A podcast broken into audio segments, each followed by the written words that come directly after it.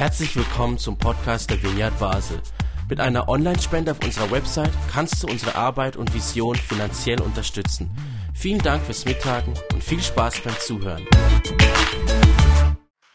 Das ist unser Thema heute, das alte Loslassen, Vergebung. Wir sind in dieser, wie der Brief schon gesagt hat, Predigtserie, nächstes Mal wird es besser, nächstes Mal wird alles besser und haben jetzt schon drei Predigten hinter uns, drei Mythen über einen Neuanfang, nämlich der Mythos Erfahrung macht weise. Nein, nur reflektierte Erfahrung macht weise. Oder weil ich es jetzt besser weiß, mache ich es auch besser. Nein, ich mache es erst besser, wenn sich auch bestimmte Dinge äh, verändert haben, Verhaltensmuster, sonst falle ich eben ganz schnell in das alte Verhalten zurück. Und die Zeit arbeitet gegen mich, auch das ist ein Mythos, die Zeit arbeitet für uns. Es braucht nämlich seine Zeit, um an den Punkt zu kommen, wo man es tatsächlich loslassen kann und besser machen kann. Und vor zwei Wochen ging es um diesen Kreis, den ihr jetzt gleich seht. Ich nenne das den Kreis der Schuld. So ein roter Kreis mit einem weißen Kuchenstück. Vielleicht kannst du eins weitergehen, Martin, genau. Und wir haben vor zwei Wochen über den weißen Ausschnitt gesprochen. Dieser Kreis erklärt insgesamt, der ganze Kreis, warum Dinge im Leben schiefgegangen sind. Warum man sich ähm, mit den Arbeitskollegen überworfen hat warum diese Ehe zerbrochen ist, warum man sich so hoch verschuldet hat oder in diesem, in diesem Konflikt festhängt. Also dieser Kreis stellt zum einen dar, dass es Anteile gibt, und das ist das Weise, für die müssen wir selbst Verantwortung übernehmen.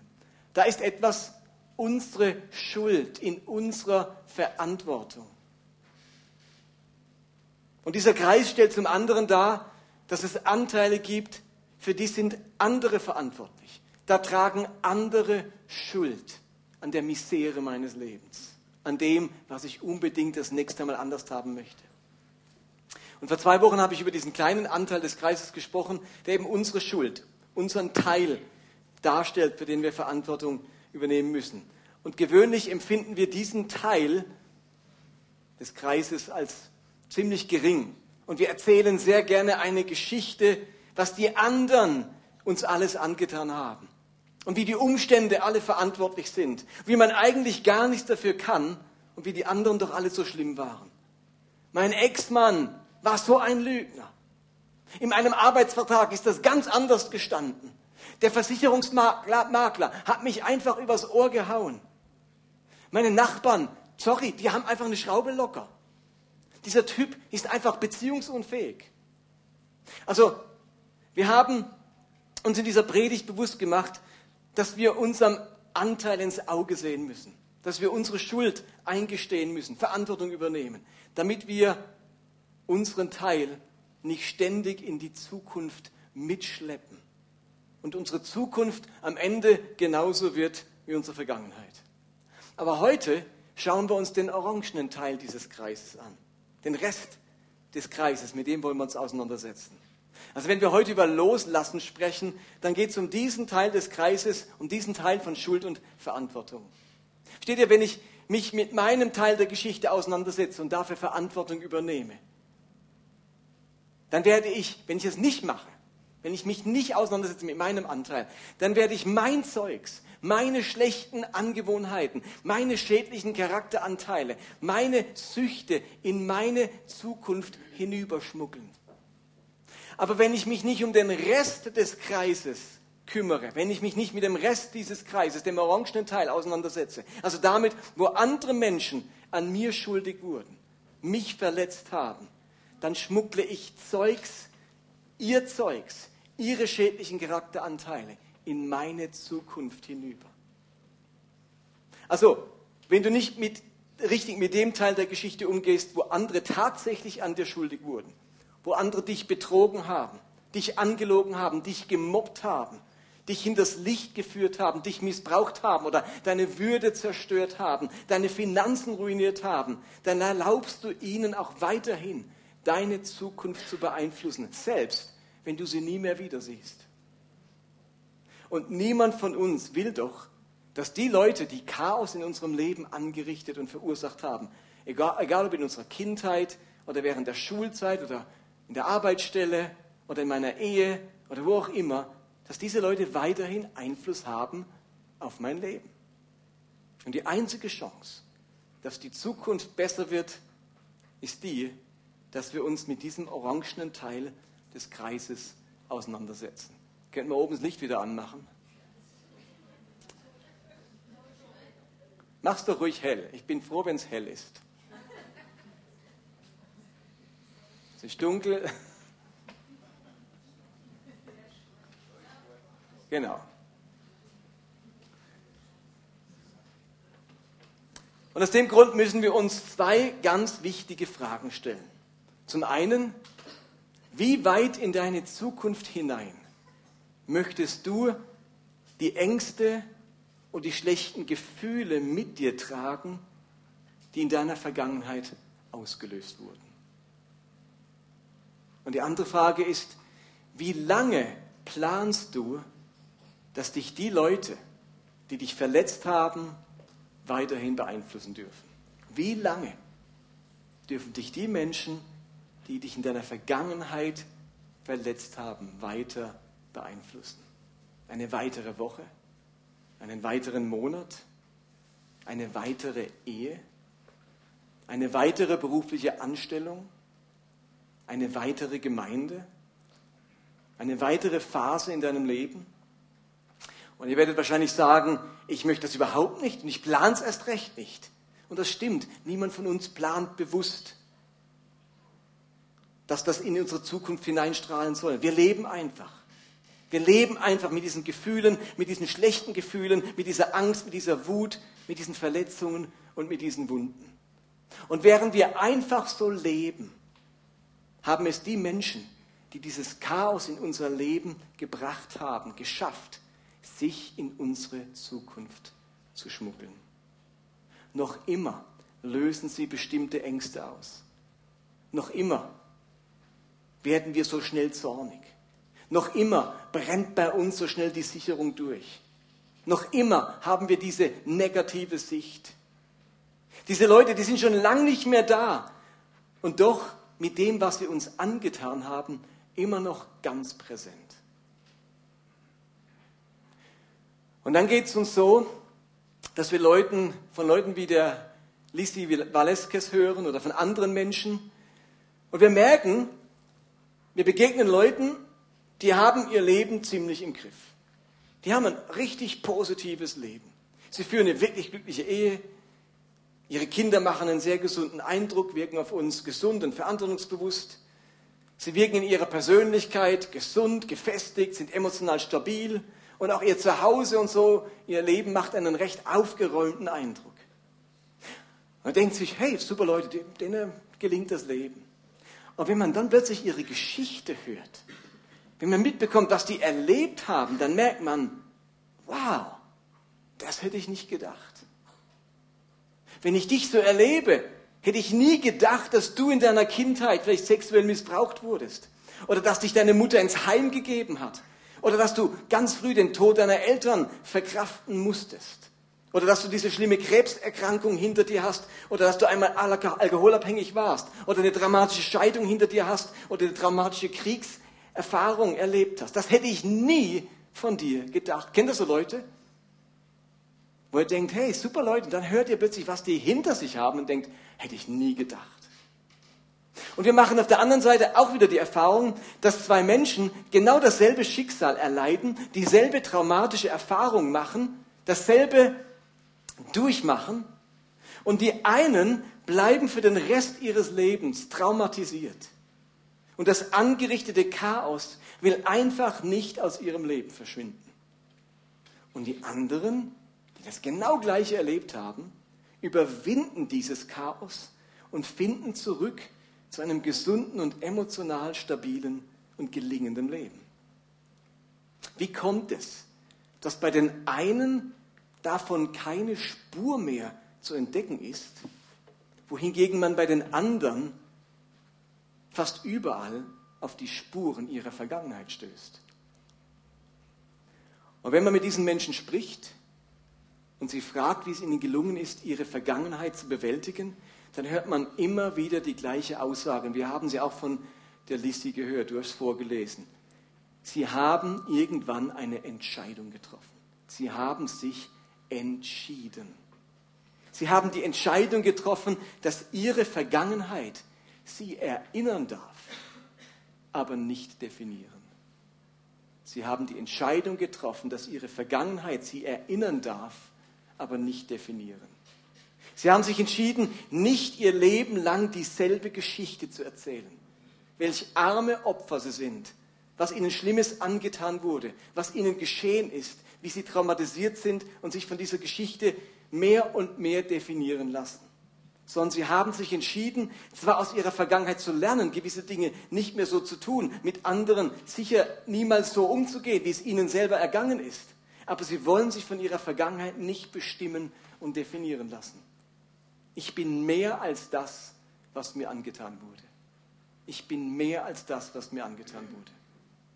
Und ich glaube, das ist die großartige Nachricht. Wir haben das Potenzial, wir haben die Kapazität, unsere Vergangenheit hinter uns zu lassen. Wir können diese Entscheidung treffen und diese Vergangenheit, diesen Schmerz loslassen. Das ist eben gerade so wichtig, weil es wahrscheinlich nicht der letzte Schmerz ist, der uns in unserem Leben begegnen wird.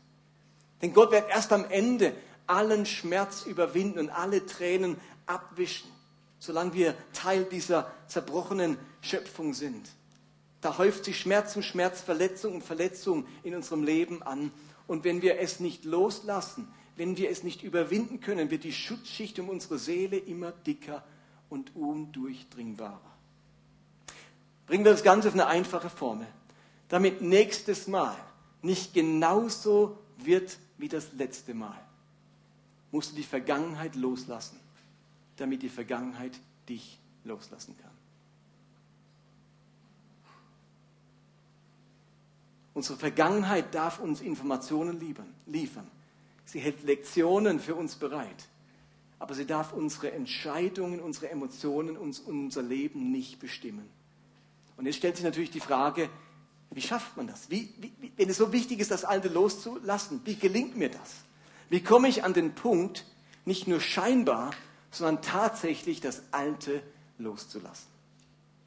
Und das heißt auf, die, auf ein ganz einfaches Wort reduziert Vergebung.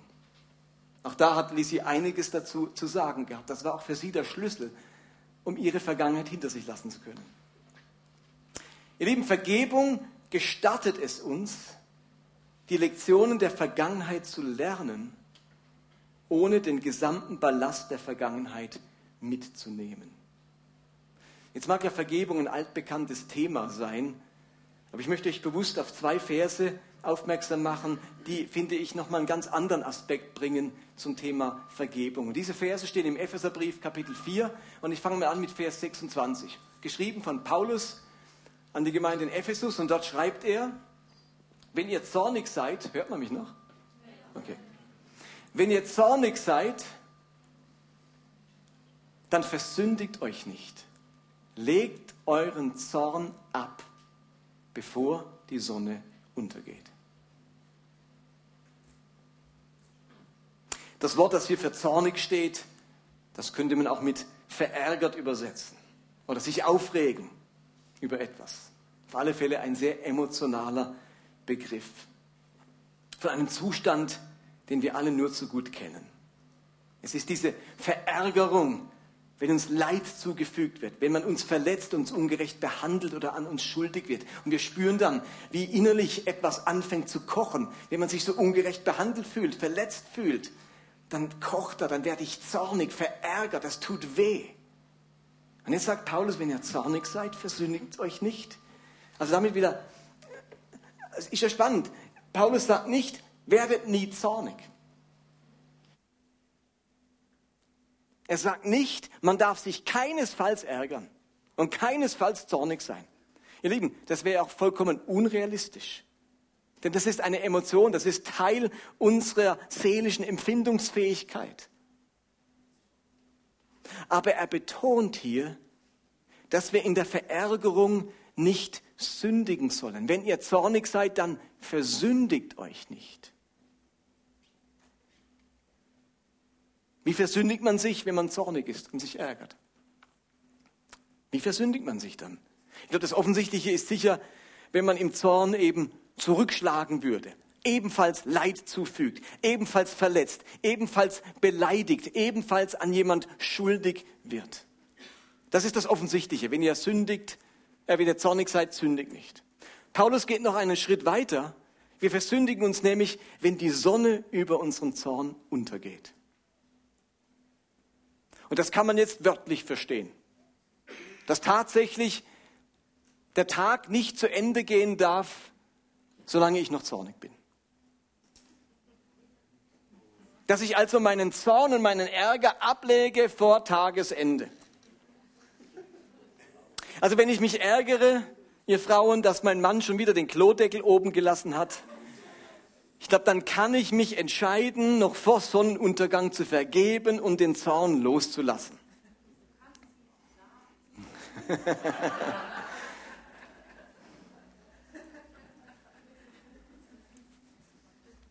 Aber wenn du es ihm sagst, versündige dich nicht. Aber ihr Lieben, es gibt Verletzungen, die sind zu groß für einen Sonnenuntergang. Die kann ich nicht so einfach nach ein paar Stunden ablegen und hinter mir lassen. Und ich glaube, deswegen ist der Vers auch nicht nur wörtlich zu verstehen. Wenn Paulus sagt, dass die Sonne nicht untergehen, heißt es nur, dein Zorn muss ein Ende finden. Und manchmal kann er wirklich nach einem Sonnenuntergang ein Ende finden. Aber oft genug auch nicht. Aber trotzdem bleibt die entscheidende Frage. Wie viele Sonnenuntergänge braucht es? Eine Woche? Einen Monat? Ein Jahr? Auch jetzt wieder eine weitere Ehe? Eine weitere Kündigung? Ein weiterer Gemeindewechsel? Wie viele Sonnenuntergänge brauche ich, um das Alte loslassen und ohne Ballast in die Zukunft gehen zu können? Paulus schreibt, legt euren Zorn ab. Also dieser Satz beinhaltet ja eine Entscheidung. Wir sind aufgefordert, etwas zu tun. Legt ab. Er sagt ja nicht, betet darum, dass Gott wegnimmt. Er sagt, legt ab. Das macht nicht irgendjemand für mich. Das passiert nicht von alleine. Es braucht meine Entscheidung. Und genau deswegen hört man das immer wieder von den Menschen, die ganz traumatische und schwierige Erlebnisse in der Vergangenheit überwunden haben. Sie haben sich irgendwann entschieden zu vergeben und die Vergangenheit loszulassen, den Zorn abzulegen, damit das nächste Mal nicht wieder wird wie das letzte Mal. Das ist also der erste wichtige Punkt. Ich kann entscheiden, das liegt im Rahmen meiner Möglichkeiten. Jetzt geht Paulus einen Schritt weiter und sagt in Vers 27, Gebt dem Teufel keinen Raum in eurem Leben. Gebt dem Teufel keinen Raum in eurem Leben. Interessant ist das Wörtchen Raum. Hier steht das griechische Wort Topos. Und Topos bedeutet eigentlich auch Ort, Platz, Stelle. Man könnte es auch mit Plattform oder Bühne übersetzen. Und für Teufel steht nicht das typische Wort Satan, sondern das Wort Diabolos, der Durcheinanderbringer, der Verleumder, der Lügner. Also man muss Diabolos nicht konsequenterweise immer mit Teufel übersetzen. Es kann auch heißen, der, das, der alles durcheinander bringt. Ich soll also dem, was mich so durcheinander gebracht hat, was mich so umgeschmissen hat, was ich als so falsch und ungerecht, verlogen empfinde, keine Plattform, keine Bühne, keinen Platz in meinem Leben geben. Steht ihr das? Gebt dem Verleumder keinen Topos in eurem Leben. Gebt dem, was so lügnerisch, so falsch daherkommt, keinen Raum in eurem Leben, keine Bühne, keine Plattform. Jetzt könnten wir anstelle von Teufel oder Lügner oder Verleumder auch bewusst den Namen der Person einsetzen, die uns so verletzt hat in der Vergangenheit. Und das angerichtet hat zum großen Teil oder zu einem Teil, was nun ist. Dann könnte der Satz so lauten. Gib dem, was Peter oder Andrea oder Hans oder wie auch immer dir angetan hat, keine Plattform, keinen Raum in deinem Leben. Gib dem, was deine Ex-Frau, dein Chef, dein Arbeitskollege, dein Professor, deine Lehrerin, dein Vater dir angetan hat, keine Plattform, keinen Platz in deinem Leben. Ich glaube, das ist sehr, sehr clever von Paulus. Wollen wir wirklich der Person, die uns so verletzt, so betrogen, so hintergangen oder beleidigt hat, eine bleibende Plattform in unserem Leben geben, damit sie auch weiterhin unsere Zukunft beeinflussen kann. Wollen wir das? Paulus hat schon vor 2000 Jahren erkannt, wenn wir nicht mit unserem Ärger und unserem Zorn klarkommen, dann spielt es gar keine Rolle, was für eine Zukunft wir uns wünschen. Wenn wir nicht mit unserer Angst und unserer Verbitterung klarkommen, dann spielt es keine Rolle, welche Pläne wir haben und von welcher Zukunft wir träumen. Denn ich, dann wird das Alte uns wieder und wieder unsere Zukunft kaputt machen. Denn wir haben dem Menschen mit seinen Lügen, seinem Betrug, seinen Anklagen, seinen Beschuldigungen eine bleibende Plattform, einen bleibenden Platz in unserem Leben und damit auch in unserer Zukunft gegeben. Und darum spricht Paulus davon, die Sonne nicht untergehen zu lassen. Mach etwas mit deinem Zorn, mit deinem Ärger, Ärger, mit deinen Verletzungen. Möglichst bald, möglichst jetzt. Und hoffe nicht, dass es sich irgendwie von alleine löst, das Gras darüber wächst und Zeit die Wunden heilt. Die Vergangenheit darf uns Lektionen lehren, uns weiser machen, aber sie darf nicht durch den ausgelösten Ärger oder Zorn oder Verbitterung unsere Zukunft bestimmen. Ein paar Verse weiter bringt Paulus es auf den Punkt, wenn er dann sagt in Vers 31, Weg also mit aller Verbitterung, mit Aufbrausen, Zorn und jeder Art von Beleidigung. Schreit einander nicht an, legt jede feindselige Gesinnung ab. Auch hier sagt Paulus, weg damit. Das ist wieder eine Entscheidung, eine Aufforderung, ein Imperativ. Du kannst etwas tun. Das liegt in deinen Möglichkeiten, in deiner Entscheidungsmöglichkeit. Legt ab, weg damit. Ich tue etwas, ich entscheide mich, Dinge wegzutun, Dinge abzulegen, Dinge loszulassen. Und was tue ich weg? Alle Verbitterung, allen Zorn, alles Aufbrausen. Ich tue das weg, ich lege das ab. Steht ihr, ich warte nicht darauf, bis die Person zu mir kommt und sich entschuldigt. Wenn sie das tut, dann kann ich ihr sagen, dass ich ihr vergebe. Aber damit ist meine Bitterkeit noch nicht weg. Die Verbitterung, die kann mir kein anderer nehmen. Die kann ich nur selber wegwerfen und loslassen. Und darum legen wir auch jede feindselige Gesinnung ab. Das ist unsere Entscheidung, nicht unsere Reaktion auf die Entschuldigung oder auf die Demütigung des anderen. Wir hoffen, wenn der andere sich entschuldigt, sich demütigt, dann kann ich ablegen. Aber Paulus sagt es nicht. Er sagt, du triffst eine Entscheidung. Denn es geht um deine Zukunft und es geht um dein Leben. Und am Ende sagt Paulus in Vers 32, seid freundlich und hilfsbereit zueinander und vergebt euch gegenseitig, was ihr einander angetan habt, so wie Gott euch durch Christus vergeben hat, was ihr ihm angetan habt. Wenn ich also meine Verbitterung und meinen Zorn ablege, weglege, wenn ich ihnen keinen Platz zuteile in meinem Leben, dann entsteht wieder Platz für Freundlichkeit, für Hilfsbereitschaft. Und jetzt sagt das explizit, vergebt euch gegenseitig, was ihr einander angetan habt. Und jetzt müssen wir Vergebung richtig verstehen. Ähm, ist nicht einfach, aber es wird klarer, wenn wir es richtig verstehen. Vergebung heißt nicht entschuldigen. Ich vergebe nicht, weil der andere mich dann doch irgendwie von seiner Unschuld überzeugt hat und er sich entschuldigen konnte. Steht ihr?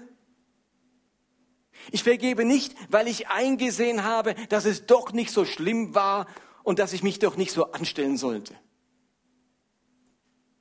Wir machen das Übel nicht kleiner, damit die Vergebung besser gelingt. Wir entschuldigen den anderen nicht, damit ich ihn dann vergeben kann, weil ich ihm dann eigentlich gar nichts mehr vorzuwerfen habe. Vergebung heißt nichts anderes wie begnadigen. Charizomai griechisch. Da steht das Wort Charis, Gnade drin. Ich schenke Gnade. Ihr Lieben, der andere ist wirklich schuldig. Wir verharmlosen das nicht. Er hat Mist gebaut, er hat mich verletzt, er hat gelogen, er hat mich betrogen, er hat mich beleidigt, er hat tiefe Wunden zugefügt. Er hätte meinen Zorn und meinen Ärger verdient. Das ist sogar legitim bis zum Sonnenuntergang. Aber ich verzeihe ihm. Ich begnadige ihn. Und das ist eben eine Entscheidung. Ich entscheide mich zu begnadigen. Und wisst ihr was? Manchmal ist das ganz komisch. Manchmal haben wir gar keine Lust, unseren Ärger loszulassen und zu begnadigen. Irgendetwas an diesem Ärger und an diesem Schmerz tut uns gut.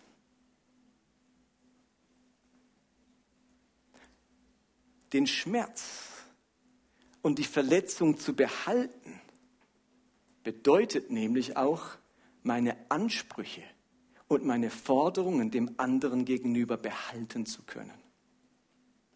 Ich entlasse den anderen nicht aus seiner Schuld, damit er für immer in meiner Schuld steht. Es gibt mir das Gefühl der Überlegenheit, etwas gegen den anderen in der Hand zu haben. Ich will meine Waffen nicht ablegen, trotz Waffenstillstand. Ich will bewaffnet bleiben, damit ich bei nächster Gelegenheit zurückschießen kann. Also, aber wer verzeiht im Sinne von begnadigen, der lässt auch seine Ansprüche und Forderungen dem anderen gegenüber los. Der kann dann die Verletzung nicht dauernd wieder hervorholen und sie als Waffe dem anderen gegenüber oder als Druckmittel gebrauchen. Immer wieder höre ich von Ehepaaren, dass sie einander vergeben haben. Aber sie haben einander nicht wirklich begnadigt. Sie haben zwar eine Entschuldigung akzeptiert, aber ihre inneren Ansprüche und ihre inneren Forderungen nicht losgelassen.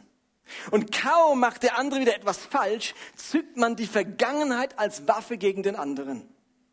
Und spätestens dann merkt man, wie wertlos diese scheinbare Vergebung war. Deine Vergebung war abhängig von der Entschuldigung des anderen und nicht von deiner eigenen Entscheidung loszulassen. Und sobald er wieder was falsch macht, ist seine Entschuldigung ja unglaubwürdig und damit meine Vergebung nicht mehr relevant.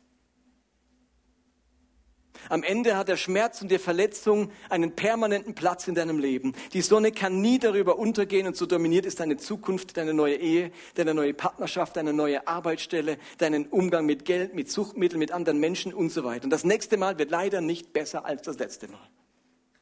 Und zum Schluss bringt Paulus das entscheidende Argument. Vergebt euch gegenseitig, was ihr einander angetan habt.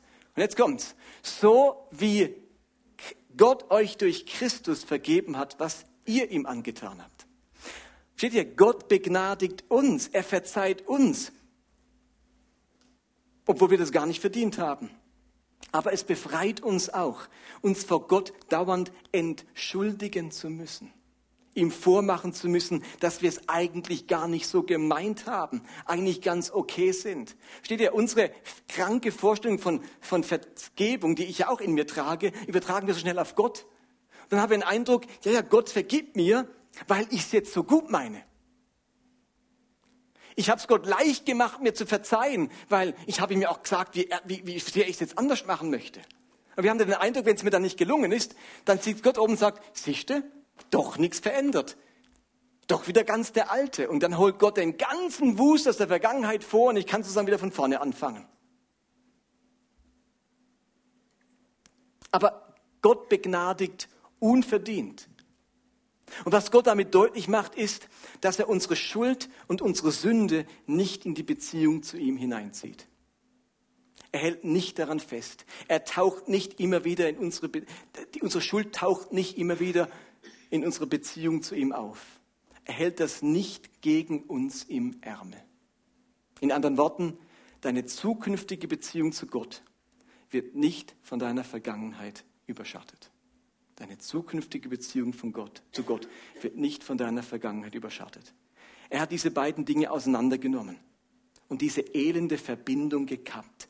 Deine Vergangenheit muss nicht deine Zukunft mit Gott bestimmen. Dafür hat Gott gesorgt, indem er begnadigt. Und er gibt uns nun die Gelegenheit, das Gleiche mit den Menschen zu tun, die an uns schuldig wurden. Und jetzt würde ich hier unbedingt noch ergänzen zum Schluss, mach den ersten Schritt, damit du endlich Schritte in die Zukunft machen kannst. Denn viele sagen, ja, ja, ich vergebe schon, wenn der andere den ersten Schritt macht. Aber genau auf diese Art und Weise kommt man aus der Spirale und aus der Verkettung zwischen Vergangenheit und Zukunft nicht raus. Mach den ersten Schritt, zerreiß die Kette, indem du vergibst Und dann kannst du befreit und ohne Ballast Schritte in die Zukunft gehen. Und jetzt noch ein ganz praktischer Tipp. Vergebung praktisch. Ihr Lieben, es reicht nicht, ist meine Erfahrung, zu Hause auf die Knie zu gehen, die Bibel vor sich zu legen und dem Herrn Jesus zu sagen, ich vergebe jetzt meinem Vater, meiner Ex-Frau, meinem Chef, meiner Lehrerin, die Leute auf YouTube und so weiter. Ihr Lieben, nach so einer allgemeinen Begnadigung muss man sich nicht wundern, wenn hinterher alles beim Alten bleibt. Dass du auf deinen Knien aufstehst und denkst, mir ist immer noch so zornig. Ihr Lieben, wenn Loslassen wirklich ein Thema in deinem Leben ist, dann solltest du eine Liste machen und ganz spezifisch aufschreiben, worin die anderen dir gegenüber schuldig geworden sind. All das aufschreiben, was sie dir genommen oder geraubt oder angetan haben. Sie haben mir meine Kindheit genommen. Er oder sie haben mir die Möglichkeit genommen, meinen Sohn zu erziehen oder meine Tochter jeden Abend ins Bett zu bringen. Sie haben meinen Ruf kaputt gemacht. Sie haben mir meine beruflichen Möglichkeiten verbaut. Sie haben dies oder jene Lügen über mich verbreitet. Sie haben mir körperliche Gewalt angetan. Sie haben mich seelisch missbraucht oder sexuell missbraucht. Sie haben mir meinen Freund oder meine Freundin ausgespannt. Sie haben mich aus diesem Team gemobbt oder, oder, oder. Und vermutlich wird die Liste länger, als wir selbst gedacht haben. Und so manch negatives Gefühl deiner Vergangenheit wird auf diesem Stück Papier landen. Und jetzt geht es nicht darum, diese Liste zu nehmen und dem anderen vor die Nase zu halten, sondern sie vielmehr vor Gott zu bringen und diesen anderen mit all dem, was er getan hat, zu begnadigen. Auszusprechen, dass er dir in diesen Punkten nichts mehr schuldet. Lieben, das ist einer der schwersten Sätze. Er schuldet mir nichts mehr.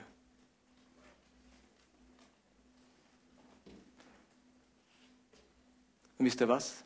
Selbst wenn die anderen dafür bezahlen wollten, man kann die Vergangenheit sowieso nicht ungeschehen machen. Selbst wenn sie es wollten. Insofern macht es keinen Sinn, Sonnenuntergang für Sonnenuntergang darauf zu warten, dass der andere es wieder gut macht. Wenn wir wollen, dass unsere Zukunft besser wird als das letzte Mal, wenn wir wollen, dass das nächste Mal besser wird als das letzte Mal, wo etwas schiefgelaufen ist, dann müssen wir unseren Teil an der Geschichte anschauen. Meine Verantwortung, meine Schuld. Und wir müssen das anschauen, was andere getan haben. Nicht um es ihnen dann heimzuzahlen, sondern um sie zu begnadigen und das Alte wirklich loszulassen. Das hat uns Paulus hier gerade im Epheserbrief vor 2000 Jahren und es ist bis heute ein wunderbares Rezept, um in eine bessere Zukunft zu kommen. Und ich bin so froh um die Geschichte von der Lissee. Wie kann man sowas überwinden? Wie kann man am Schluss Motivationstrainerin werden, wenn man im Netz als hässlichster Mensch der Welt bezeichnet wird? Nur indem man es loslässt und sich von der Vergangenheit nicht definieren lässt. Das ist ihr gelungen und weißt, was, weißt du was, das kann dir gelingen. Das wird dir gelingen.